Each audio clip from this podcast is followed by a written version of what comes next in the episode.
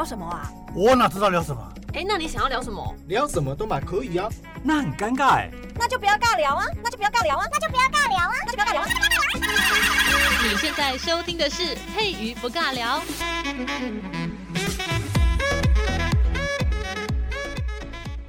Hello，这里是佩瑜不尬聊，我是佩瑜。这个礼拜终于要回到古文系列了。我发现我最近录音的时间呢，都会选择在下午。因为晚上录的话会有点想睡觉，然后下午的时间，哎，其实我就不管哪个时间都会很想要睡觉。哎，刚才喝了一杯咖啡，然后觉得好像并没有什么提神的作用，因为现在外面在下雨哦，刚好梅雨季的到来，就觉得这种凉凉的天气真的非常适合睡觉。但是不行，因为嗯，要乖乖的录音。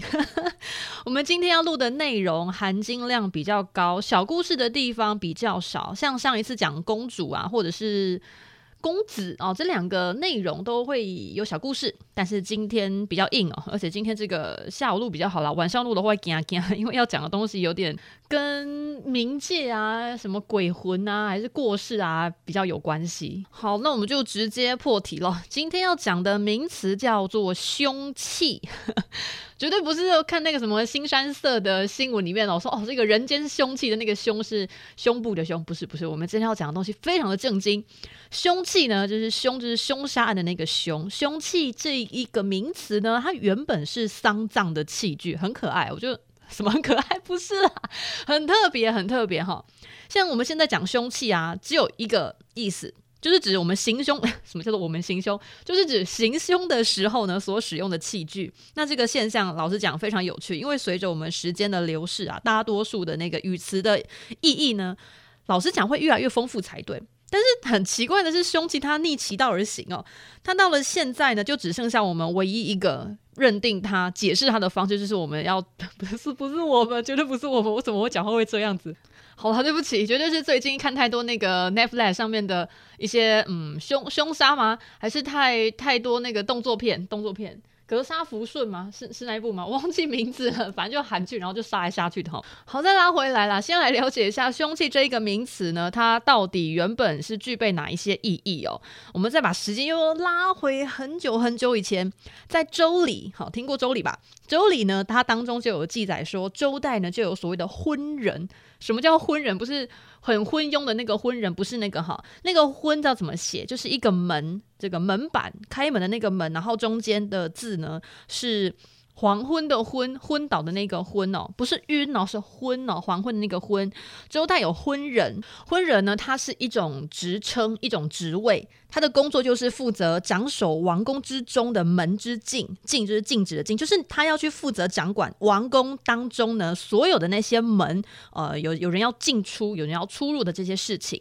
譬如说，你要去学校找某个朋友，或者是你要进到校园当中，你通常会在他的门房那边会有一个守卫，那个。守卫有可能是学校所请的保全，或者是某个值班的老师会在那边。然后你要进出学校的话，你要在那边做登记。啊，不能不能随便就跑进学校，不然学校可能会想说你是谁这样子。或者是你进到比较大的公司，那你进到那个门大门走进去之后呢，他的柜台就会有服务小姐说：“哎，你要找哪位啊？你要找谁？”不然的话，基本上你进到某间大公司，然后你没有职员卡或者是员工卡片去哔哔刷的话，你就会没有办法去，嗯，就没办法进入公司就对了，大概是这个意思哦。那我觉得很有意思的地方是，婚人他的工作呢，他除了要掌管谁进入王宫，谁出了王宫之外呢，他还有一件非常重要的事情，就是他要知道谁能进来。那这是什么意思呢？就代表说王宫有些人是不能进去的哈，这个闲杂人等不能进去。那谁是这些闲杂人等？他有一个专有的分别。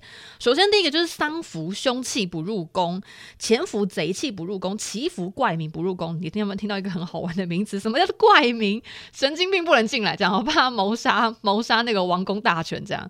那这个郑玄呐，他就有注解哦，一个一个去。解释说到底是什么意思？丧服，丧服，我之前在那个五服之清就有特别讲到了。我们在这个服丧的时候呢，会有不同的亲疏远近的关系，所以我们穿的那些丧礼要穿的衣服呢，它会有分别。那所谓的丧服就是啊，就只要是。只要是丧事才穿的衣服，就是绝对不可以入宫，因为因为你穿丧服入宫，感觉好像是在诅咒这个王宫会发生什么事情哦。好，丧服呢，他就说丧服摧蝶也，摧蝶，摧怎么写？摧就是衰老的那个衰那个字，但是在这边要读摧。那蝶呢？这个字要怎么写？就是左边一个密字边，然后右边一个至，就是由古至今啊，死之将至，到达的那个意思的那个至哦。好。那摧蝶，什么叫摧蝶？刚才讲了，摧蝶就是丧服。那摧蝶，摧这个字就是指粗麻布所做成的那个丧服，服丧的衣服。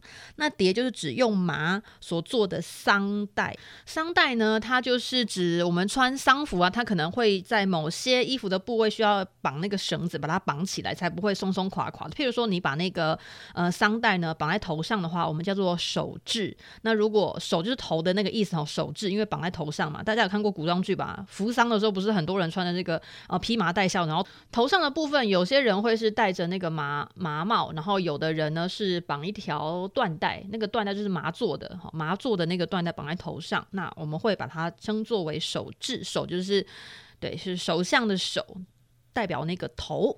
那如果你是系在腰上的话，绑在腰上的我们叫做腰制。好，那再来，刚才讲到了丧服。摧至也，那还有一个东西不能进来、不能入宫的，叫做凶器。那他说凶器是什么呢？就是冥器，冥就是明天的冥。那什么叫做冥器呢？它就是指陪葬的器物，不管是以前的人过世，或者是现在的人过世哦，都会有陪葬品。不过现在应该比较少人会有土葬了吧？我我现在已经很少人看到土葬，都是用火葬啊，要不然就是什么植葬。植植栽的那个植植物，就是你的骨灰可能会撒在某一片花园里面，然后你就会去那边呃供奉，就以后 就是会回归大自然了，这样子比较比较什么环保嘛，环保丧葬。大家如果对这个有兴趣的话，可以上网去查一查哈。好，所以冥器就是陪葬物器，陪葬的东西，就让我们的死者呢可以通达神明。好，所以我们叫做冥器，冥就是那个明天的冥，神明的冥。因为觉得陪葬的这些东西呢，可以让我们的过往的那个人呢，可以跟神明来做连结。我记得之前在录歪楼古文系列有讲到那个摇钱树，摇钱树它其实本来是陪葬品哦，它不像现在那个什么招财的东西。它以前最初最初的那个意思呢，招财的那个摇钱树，它其实是一个陪葬品。哈，好，我们再拉回来刚才讲到的这个凶器之后呢，他后面还讲了一个很好玩，潜伏，潜是潜水的那个潜，服装的服，它叫做弱中甲者。什么叫做弱中甲者呢？其实潜伏跟中甲，中是中心的中，甲是那个甲乙丙丁的甲，盔甲的甲。哈，中甲它指的是将我们的铠甲藏在。衣内，你就想象一下，我们随身就穿着防弹衣，而且它是非常贴身的那一种。如果你真的非常喜欢追那个古装剧，像我一样好爱看古装剧的话，应该都有看过这种。呃，女生呢，如果她的老公要去打仗，还是她的男朋友，她心爱的男人，她心爱的郎君，如果要赴战场的话，她都会帮他缝纫所谓的软甲，然后可以跟他讲说啊，那个那个夫君啊，还是什么相公啊，你要穿在你的那个衣服里面，然后就是内衣里面哈，非常重要，你穿在里面的话。就可以刀枪不入哦，就是指那个潜伏哈，中甲就是指将我们的铠甲那个防弹衣哦，就是藏在我们的衣服里面啊。不过呢，如果你要进宫的话，你穿防弹衣要干嘛？你到底想干嘛？你就会被挡起来哦。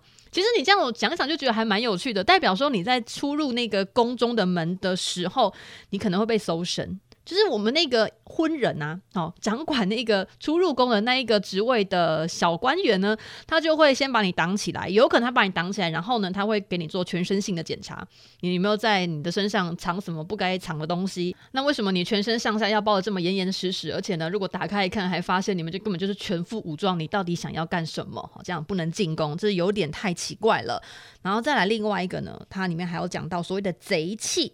贼就是盗贼的贼，他说贼器哈，盗贼之刃器，兵物皆有克士哈，士是那个知识的士哦。那我觉得这一段话就比较好理解了，贼器就想当然尔是那个盗贼所使用的兵器嘛。那刃器的那个刃呢，就是任意门的任，解释就更直白了，就是你可以用来伤人的东西，任何用来伤人的东西，比如说什么小刀啊、美工刀啊，看起来很厉害、很锋利的剪刀啊，maybe 哦，有可能都是都是兵器哦。就是你只要只要那个东西看起来是可以拿来伤人的都不行带过去。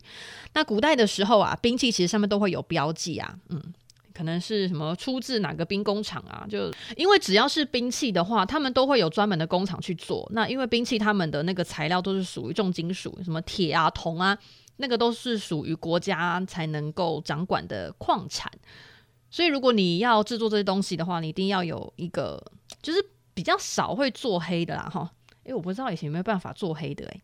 还没有去研究过这个部分，就是有没有那种非法的兵工厂，然后自己在那边私自铸兵器，这应该会被国家列入就是重点的这个铲除对象嘛？想说为什么你可以在没有任何国家授权的状态之下，然后制作兵器，这应该会出事情哈。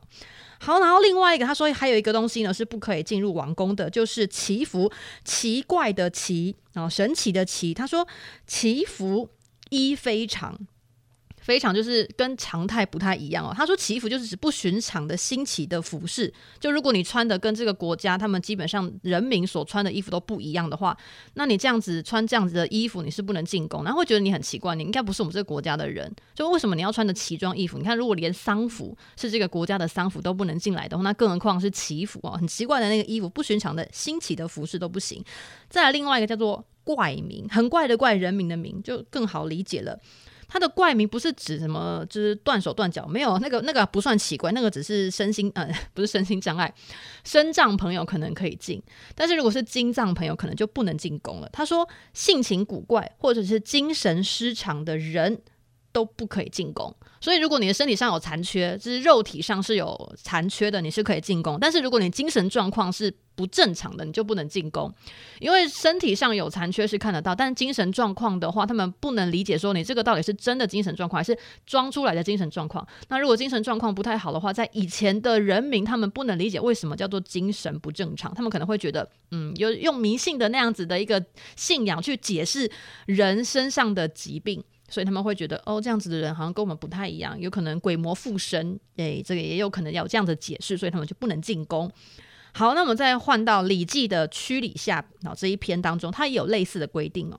我们刚才讲的是周礼哦，那我们先回顾一下今天要讲的内容。所谓的凶器，我们现在会解释说是杀人行凶的时候所使用的那些武器，但是我在古代的时候，凶器它还会指陪葬品。那我们刚才讲的是周礼的部分，现在要来讲礼记的部分哦。在礼记的曲礼下这一篇当中呢，也有类似的规定。他说：“书方催凶器不以告，不入宫门。”好，我知道大家听不懂，我们来解释一下。孔颖达他就帮忙注解，他说：“书呢，书本的书哈，书方方是正方形的那个方，书方它是一块板子。那我们先把它拆解来看，书这个字呢，它就是指。”我们去条录送死者的那个物件的数目大概有多少？那他说，如今呢，死人遗书也，那方就是板子嘛，啊，百字以上呢就会用方板书之，哈，所以故云书方。好，我们再来解释的清楚一些。书方呢，它就是指记录送给那个死者物件数目有多少的一个方板，它就是一块板子。那为什么是用板子呢？因为以前那个年代纸张还没有非常的普及，大家还有印象吗？大家都写在那个竹简上面，但是因为竹简就是小小的啊，它就是一片一片，然后把它串成一个卷卷的，什么一个卷卷的，所以你可以把它卷起来。但是因为它这个要记录的东西太多了，它没有写在竹简上面，它是写在一块板子上面。那为什么要写在这一块板子上面呢？那是因为这一个方板它比较大，那因为要送给这个往生者的东西实在是太多了，你用竹简是不好写的，没有办法写那么多，写那么清楚。那我们干脆板子大一点的，就可以记录的东西比较清楚、比较多，所以叫做书方。好，书方就是记录给死者物件数目有多少的一个方板。那往下，凶器者，棺材及棺中服也。这句话大家应该就比较有印象了哈。凶器，凶器刚才就讲过了，就是陪葬品。所以在《礼记》里面讲到的凶器呢，也差不多是这个意思。他说，凶器呢，就是棺材，还有棺材当中的陪葬物。那为什么这些东西？他说不以告，不以入门。啊就是没有告知就不能进宫，但是如果有告知就可以进宫。哎呦，那为什么这东西会进宫呢？意思就是，如果有一些大臣哦，这个臣子他是在宫中去世的话，那以上这些丧葬的器具就必须要运到宫中。你不可能把那个臣子就是什么东西都没有换，然后就就是活脱脱一个刚刚倒下，然后刚刚凉掉，就直接把他从宫中扛出来，这样太不尊重死者了。所以如果有臣子呢，他死在宫中的话，那以上的丧葬的器具呢，他们就要入宫的话，他们要收敛嘛，就是要那个把把那个尸体收起来，但是你就是要事先跟国君告知，如果你没有告知的话，就不能入宫。那当然啦、就是 毕竟宫中就是国王的家嘛，我们的这个君主的家。那君主的家突然间就是有一些这些，就是他们代表比较不吉利、不吉祥，然后是那个过往者的东西要进入宫中的话，你也没有告知君王，没有告知的话，他会吓到，他想说到底发生什么事情呢？为什么我宫中要送这个东西进来？你是要为我送葬吗？哦，没有没有，不是要为君王送葬，是你的王宫里面有人过世了，所以我们才要把这些东西送到宫中，这样方便那个过往者可以入殓。好，再来讲另外一个，那出售这些丧葬用具的店铺呢，我们要把它称为什么呢？啊，称为凶四，凶就是凶器的那个凶，四就是那个一二三四的四，但是你要用大字去写。大家有没有去过银行还是邮局去存钱？然后存钱的时候不能写小的数字，要写大写的数字，不能小写的数字。应该听得懂我在说什么吧？听不懂的话，我真的救不了你，我不知道怎么样去形容哈。好，就是那个一二三四的四，但是数字的四，但是你要用大写去写它。然后凶四就是指出售那个丧葬用具的店铺，那四的意思就是店铺了哈。在唐朝啊，有一位文学家叫做白行简，他有写了一本书，大家应该很有印象，叫做《李蛙传》。那个李蛙的那个蛙就是洋娃娃的蛙哈，《李蛙传》当中呢，就有对所谓的凶祀啊，这个出售丧葬用具的店铺呢，有给他一个具体的描述。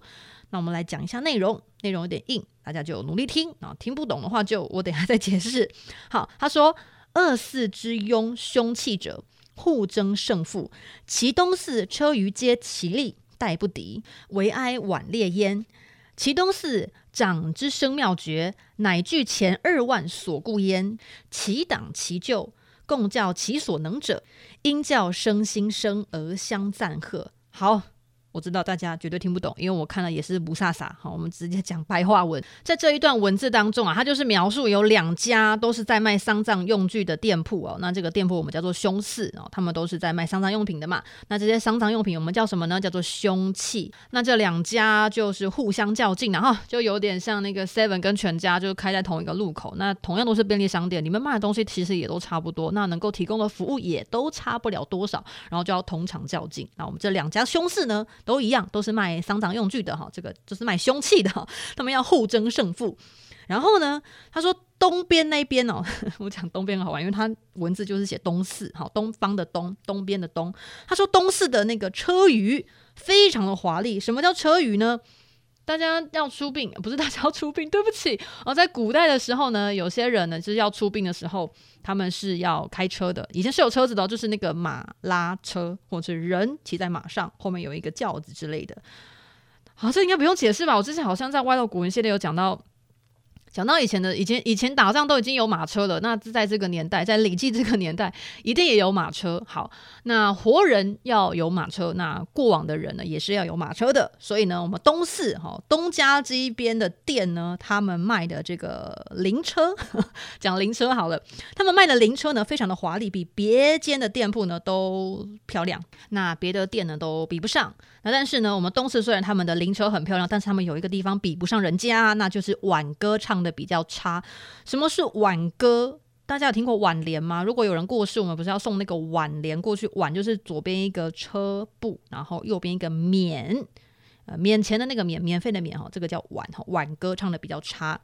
然后再来，我们原文里面呢出现了一个字，叫做据前二万所故焉。好，据怎么写？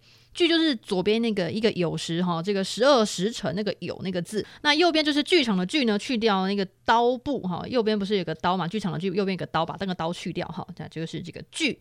剧就是凑钱的意思哦，把这个钱凑一凑这样子。那东市的老板知道呢，有一位公子的挽歌唱得非常的好听，所以他就凑钱凑了两万块啊，要去雇佣他哈，把他请来我们的这个东市呢来工作。那这个公子的同伙当中呢，有一个老前辈哦，就把他最拿手的这个本事呢传授给他，那么。暗中指导这个公子一个新的唱法，然后还为他伴唱。那就是这个故事，在我们的《礼记》区里下呢，就有写到这个内容。那为什么要写这个故事呢？写这个故事就才能证明说，所谓的现在讲的这个凶器“凶”这个字呢，它原始的语义呢，就是包括这个以棺材也有包含在内哈，就是丧葬器具。只要一切用在这个丧礼会使用到的器具呢，我们全部把它称作为凶器。凶就是代表指丧葬这个场合会使用到的东西。那我们近代学者啊，那个尚秉和先生哦，在历代社会风俗事务考里面呢，也有特别去评论，但是他的评论实在是太文言文了，所以我们就直接讲白话一点哦。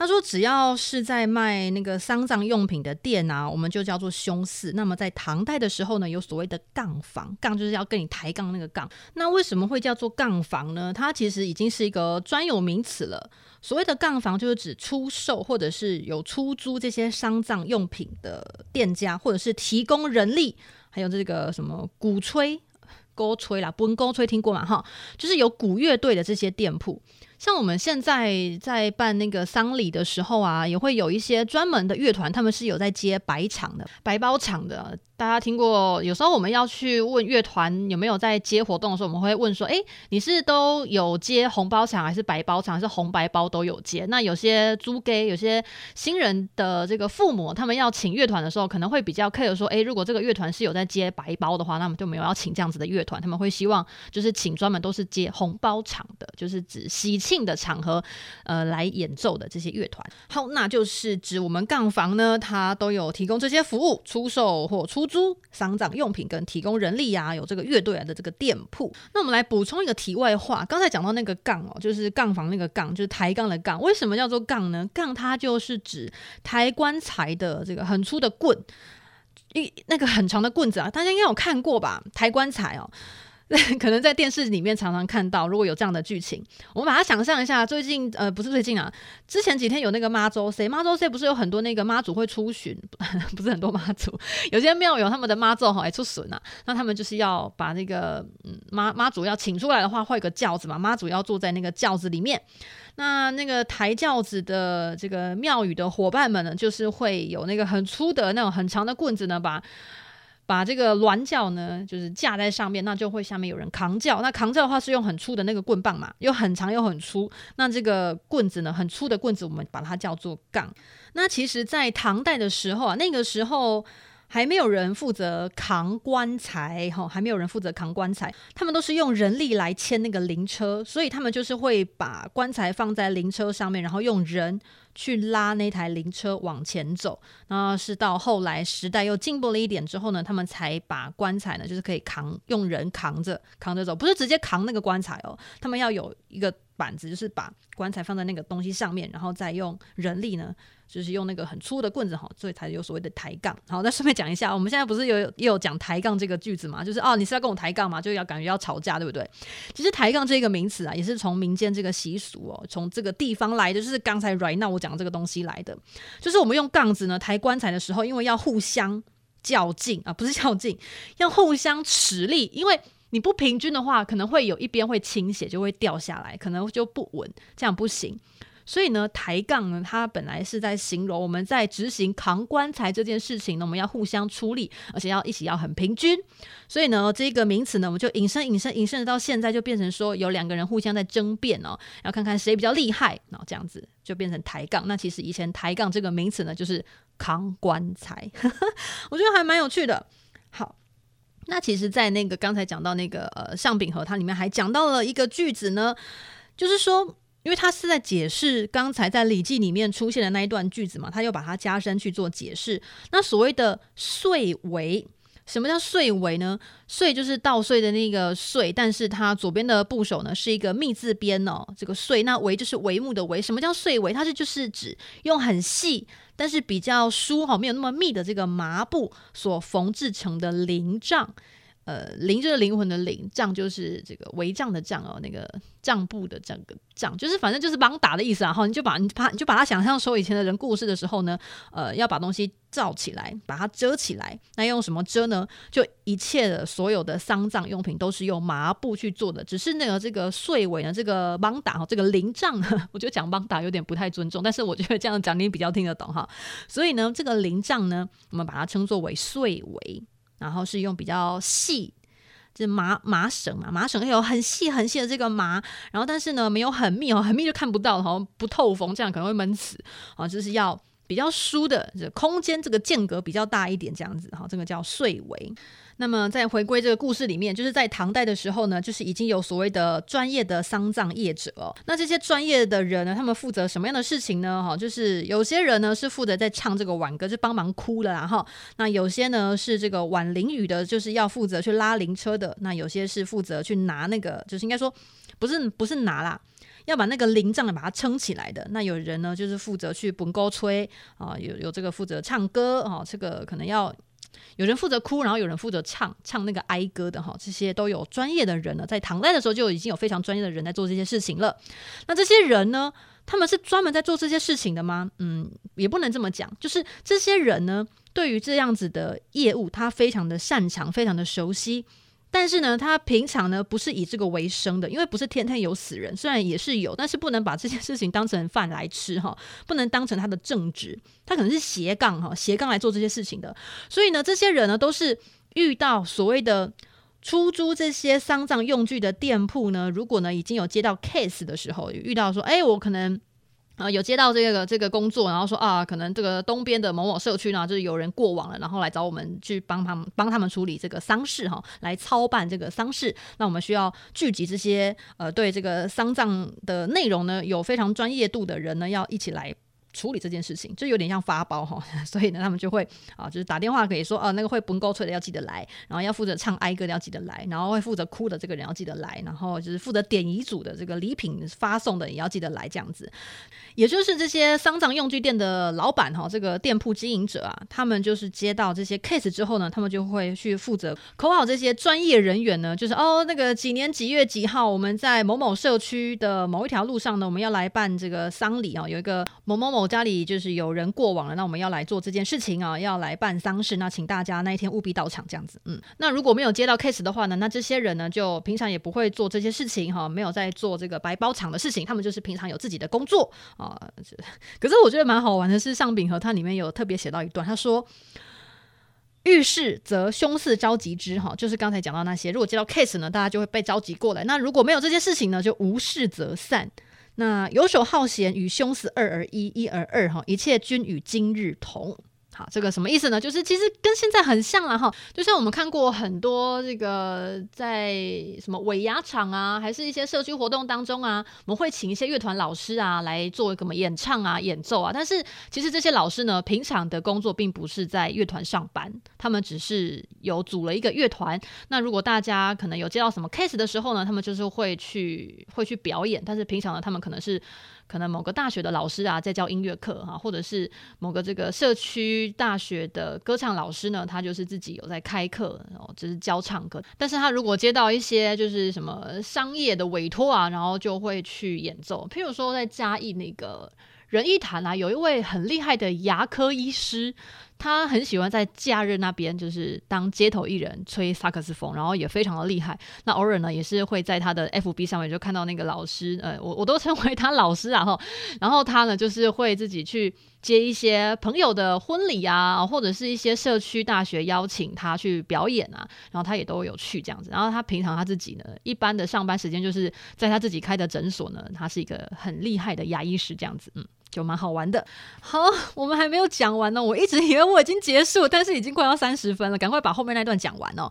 在北宋的这个《太平广记》啊，里面有一个故事哦，叫《玉堂闲话》里面呢有一段故事，他就写着杀妻者。那杀妻就是杀老婆那个杀，好杀妻者啊。他说有一天呢，有一个人呢去一个这有钱人家里面去办丧事。那这个丧事是什么事情呢？他说因为里面呢这个豪门呐、有一位乳母被杀了，乳就是那。那个负责喂奶的一位妇人哦，就被杀掉。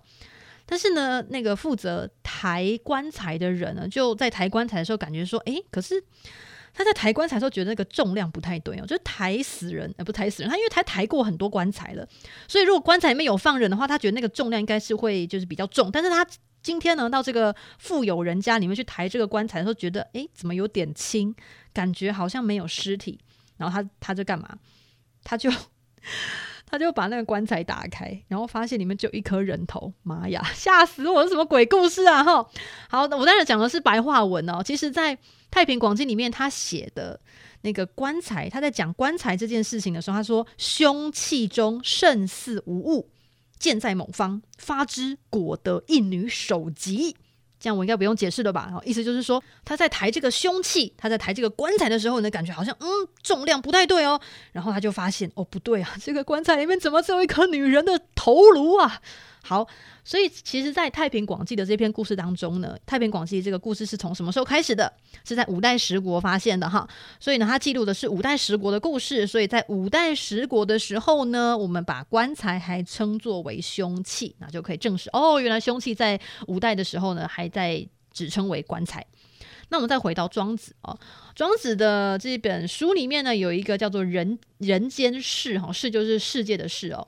里面他就有引了一段孔子所说的话，他说：“明也者，相这也；知知也者，争之器也。二者凶器，非所以进行也。”好，直接讲白话文的，我知道打给天下伯哈。他说。名声就是你的名声比较好，你的名声比较坏的那个名声。名声呢，就是互相亲哥的原因。亲哥就是，互相干架了哈。名声是互相亲哥的原因。那智慧呢，就是相互斗争的工具哦。那这两样东西都是凶器，不能进行于世。这这个凶器呢，在里面所指的是一种抽象的用法，就是比喻能够引起祸端的不祥的东西哦。就是如果你很注重名声的话呢，那你有可能因为嫉妒之心呢，就跟别人尬起来。那智慧呢，是互相斗争的工具，就是如果你不够有智慧哈，不够聪明哦，太笨的话呢，也会被别人就是咔嚓掉这样子。那这两样东西呢，都会都会是凶器。好，这个是一种隐身，隐身法哈。指凶器这样子，就是不太好、不好的意思。那《国语》呢？这也是一本书哦，《国语》哈《粤语篇》呐，当中还记载了范蠡。范蠡应该知道是谁吧？就是西施的老情人呐。哦，好，再拉回来。那个范蠡啊，他就有一段话，他说：“夫勇者，逆德也；兵者，凶器也；争者，士之谓也。阴谋逆德，好用凶器，始于仁者，人之所足也。”淫逸之事，上帝之敬也。先行此者，不利。好，我知道你又听不懂了。反正呢，里面讲到所谓的凶器呢，就是指兵器啦。哈，打架啊，这个上战场要用的这个兵器，我们他把它视为凶器。所以从国语粤语啊这一段当中，你就会发现，他说兵者，当兵的那个兵哦，兵者也是一种凶器。就是杀人兵器嘛，对不对？我们说军人就是杀人兵器啊，他们是被训练为要上战场、要杀敌所培训出来的这些技能，所以他就讲兵者就是也是一种凶器，本身就是凶器了。那所谓的好用凶器，始于仁者，就是。这些东西之所以会成为凶器，会成为让别人受伤的东西，那是因为有人去使用它，所以好用凶器始于仁者。那人之所以死掉，就是因为被这些凶器给抬撩撩啊，哈，抬细这样子哈。好用凶器始于仁者，人之所足也。人之所以会死掉，是因为有人使用这些器物让别人就是 over。好，所以呢，就可以发现，原来兵器也可以作为凶器。那凶器到现在就比较好理解了。你只要凡是一切都可以拿来让别人就是置别人于死地的那些器物呢，都可以被称作为凶器。譬如说，如果你拿毛巾杀人，那毛巾就是你的凶器；那如果你拿枕头闷死你的枕边人，那那个枕头就是你的凶器。那如果你拿那个。呃，很尖的钢笔呢，就把人的脑袋给戳破了哈，戳烂了。那这个也是凶器，就是你的钢笔，就是你的凶器哦，就比较广啦，没有泛指说所谓的兵器哦，什么一定要刀啊、枪啊，这个才做凶，才叫做凶器。没有没有，只要你能 拿你手上的物件置别人于死地的话，你手上那个物件就会成为凶器。除非你是徒手把别人打死哦，那你的凶器是什么？你的手。但是我们不会说你的手是凶器啦。那好哟，今天呢就是。本来比较诶、不是低落哈，比较负面的这个小小的故事呢，被我讲得那么欢乐，我也是蛮意外的。